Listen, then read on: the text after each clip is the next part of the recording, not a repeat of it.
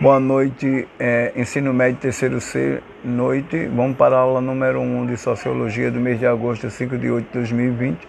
E a aula de hoje é Bolsonaro jogou 170 mil brasileiros na pobreza extrema em 2019, né?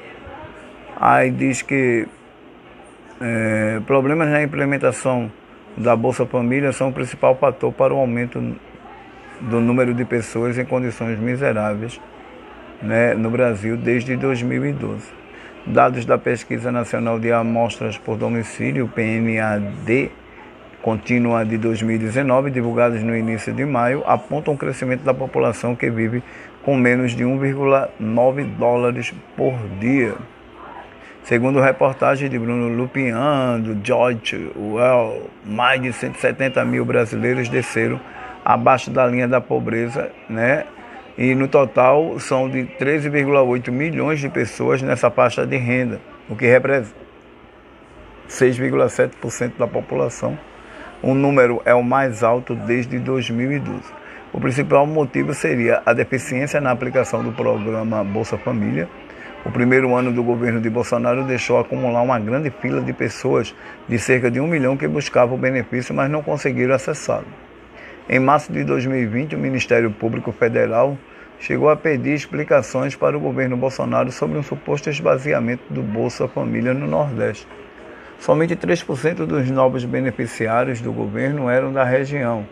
Apenas 2,23% das famílias nordestinas registradas no cadastro único do governo federal, que era a porta de entrada para o programa, foram chamados este, este ano, né? Então houve uma ligeira queda da desigualdade de renda em razão do crescimento nos ganhos das classes médias. O índice do Gini né, foi de 0,545 para 0,542, o que fez com que o IBGE considerasse o valor como estável. Se olharmos somente os gráficos de renda média e da desigualdade, parece que temos uma boa notícia, né? Mas é importante olhar ao longo de toda a distribuição da população que os mais pobres continuaram perdendo em 2019, como vem perdendo sistematicamente desde 2015.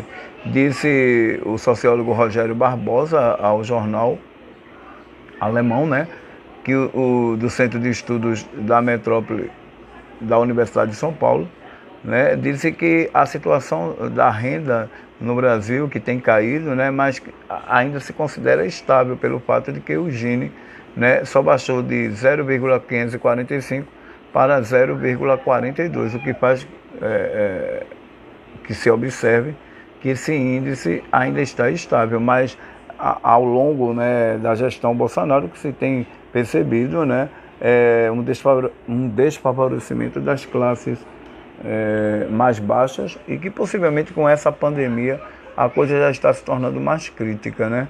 Possivelmente não só a, a a baixa né, dessas pessoas para um nível de extrema pobreza, mas também o próprio desemprego é uma realidade no governo né, do atual presidente Jair Bolsonaro.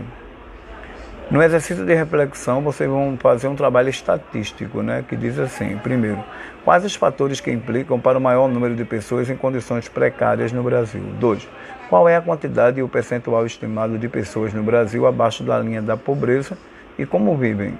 3. Quais são as deficiências mais precisas e o que exigiu em cima desse drama social o Ministério Público Federal? E na quarta, quais são as estatísticas do índice Gini na queda da desigualdade no Brasil?